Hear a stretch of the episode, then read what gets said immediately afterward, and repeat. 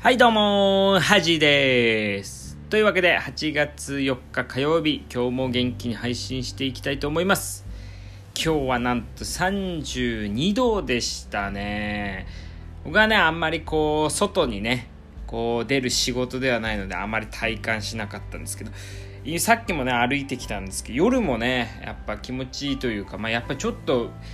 暑い感じはしますよねこの時間でもというわけでねえー、夏なんですけども皆さんこうコロナだけじゃなくてねこう冷房を入れて入れてくると思いますので、まあ、普通のね風もちょっと気をつけて夏風ね気をつけてもらえればと思います。とか言いながらね僕も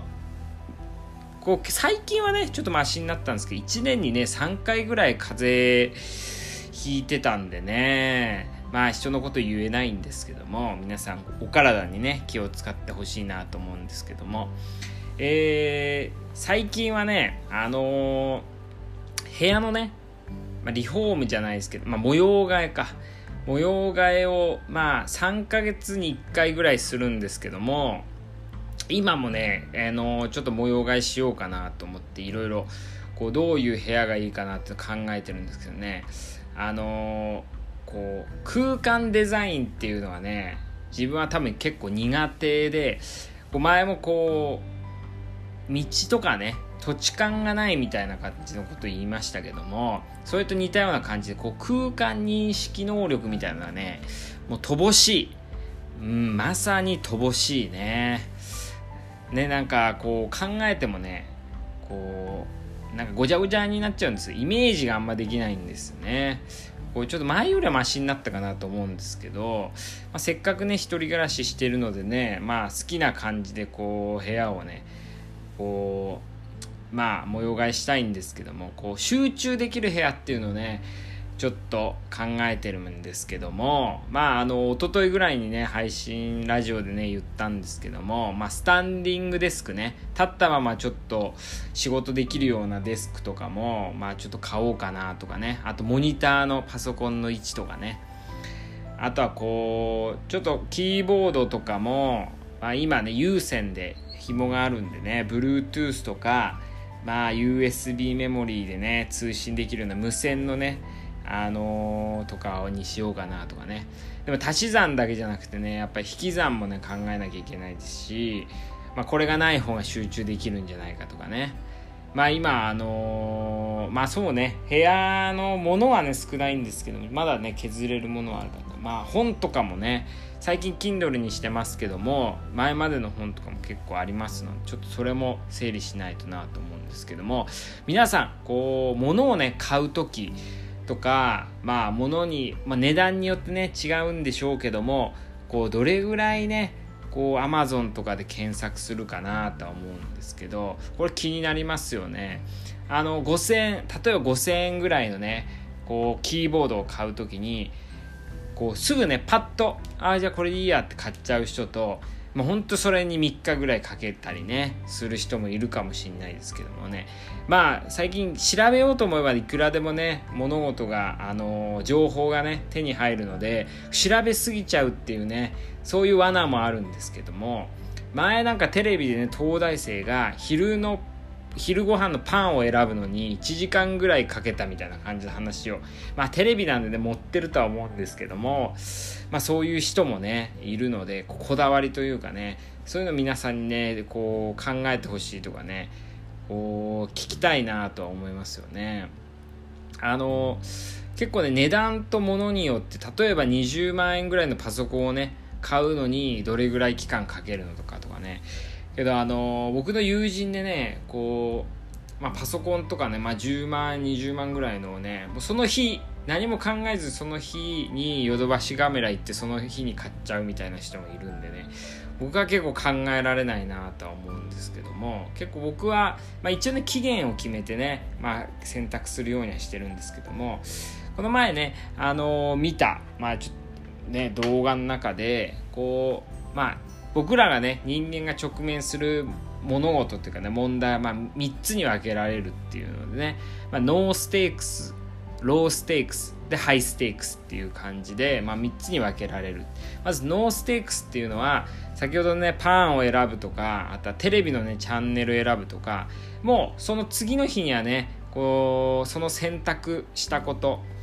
あの物事ね選択したことを忘れてるようなものをノーステークスっていうんですね。でローステークスっていうのは、まあ、例えばまあパソコンを買うとかでしょうね。パソコンを買うとかテーブルを買うとかまあ結構覚えてるけども、まあ、1ヶ月2ヶ月ぐらいで、まあ、忘れちゃう。そして人生にこう長いこと影響しないというかねそういうもの。で3つ目のハイステークスっていうのが、まあ、家を買うとかあとは職業を選択するとかね。こう人生を通して結構長い期間影響すること。っていうのをねあってその3つによってね選択のしか仕方をね変えなきゃいけないっていう。まずノーステークスは、まあ、例えば時計の針を見て、まあ、30秒まあ秒針がね30秒超えてたらこれにするとかね超えてなかったらこれにするとかって感じであとコインをね投げるとかまあ運に任せるっていうまあどうでもいいんでね結局はっていう。でローステークスっていうのはね人に任しちゃう。人にきこれとこれどっちがいいって人が選んだものを選ぶとかね、まあ、そういうのでよくて、まあ、一番大事なのはこのハイステークスにどれぐらいこう考えを、まあ、時間を避けるか。だからローステークスな問題のローステークスな問題をどすごい考える暇をね少なくさしてハイステークスの問題を、えー、よく考える、まあ、それがね重要だみたいなことを言っててまあ確かにその通りだな。皆さん何にでもこだわる人いると思うんですけど、まあ、そういう人ってあんまりねこう仕事してても気持ちよくないというかねちゃんと確信だけ本当の問題の中心だけに時間をかけるね。そういうのをね是非皆さんもね意識してもらえたらなんか選択に迷わないんじゃないかなとは思うんですけどね。というわけで、えー、今日は火曜日なのでハジのフェイバリットブック。ということで、えー、僕がねこう、まあ、好きな本を紹介するんですけども今日は、えー、私の今まで読んできた本の中で一番一番影響を受けたね本です。なぜこのタイミングでそれを紹介するのかちょっとよくわかんないんですけども学習する組織という本を紹介したいと思います。これはね、まあ、僕組織学みたいなのが好きなんですけどもこう学習する個人個人がねこう能力を伸ばせる組織ってどういう組織なんだろうみたいなことをね書かれた本なんですけどもこれはね結構あ400あ500ページぐらいあるのかな？500600ページあって内容って結構難しいんですよ。専門的というか考えて読まなきゃ理解できないみたいなことですかね。知識が必要っていうよりはこう考えながら読まなきゃいけないんで結構時間かかりますよね。けど何回も読み返しましたねこれは。すごいねいい本でいろんなこうなんだろうなヒントが人生のヒントが散りばめられてるんでこうぜひね時間があるとか本を読み慣れてる人はもうぜひ一回読んでほしいかなと思うんですけどこれをね紹介するっていうのはねものすごく難しいまあ長くなっちゃうので一部分ね紹介したいなと思うんですけどこの本は、まあ、学習する組織という名前なのでこう組織の人一人一人がねどう成長していくかどういうシステムを作れば成長できるかっていうのが書かれてるんですけどまず一人一人のね学習のをね障害するものをまずなんか冒頭にね7つぐらい紹介してるんでねそれを今日はね紹介したいと思うんですけど。7つねなんか学習を障害するものっていうのがあって1つ目は私の仕事は何々だからというふうに決めつける。ありますよね。例えばこっからはもう私の仕事。あとはもう僕は関係ないです責任ないですみたいなね。そうなってくるともちろんねそれも大事なんですけどもやっぱ全体を把握するっていう能力がねあまり培われないかな。やっぱそういうのがないと学習できないの。があとね悪いのはあちらっていうね。2つ目。悪いのはあちらっていう精神ね。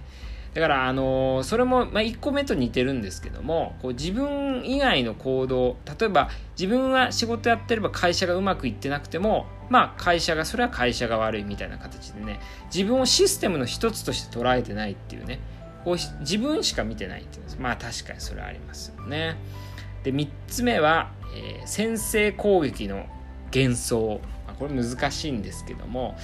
例えば、あの積極的にね実見えても実は受け身なことが多いんですよね。例えば時代の流れに乗ろうって言っても時代の流れに乗るっていうのは、ね、結構受け身なんですよね実は。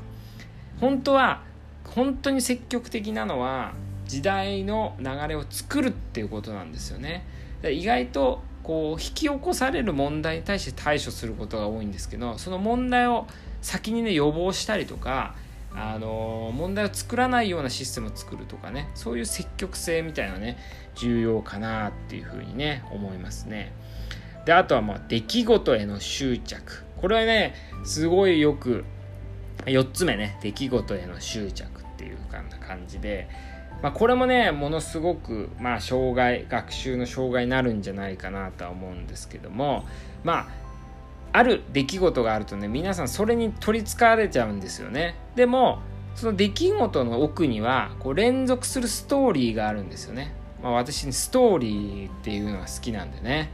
だからその一つ一つの事象じゃなくてこのその後ろに隠れてる背景とかそういう空気とかストーリーをしっかり読まなきゃいけないっていう風にね書いてありますよね。ってな感じでまあちょっと7個紹介しようと思ったんですけどちょっと長くなりすぎちゃうなっていうことなのでまたね機会があったら紹介しようかなと思いますね。まあ今ね言ったような学習の紹介学習の障害ね学習の障害なあなんとなく分かるなとか思った方はねこの本を見るとね絶対面白いと思うので是非読んでもらえたらなと思います。というわけで今日は、えー、選択ね物事の選択についてと私の一番大好きな本学習する組織について紹介しました。では皆さんありがとうござ。います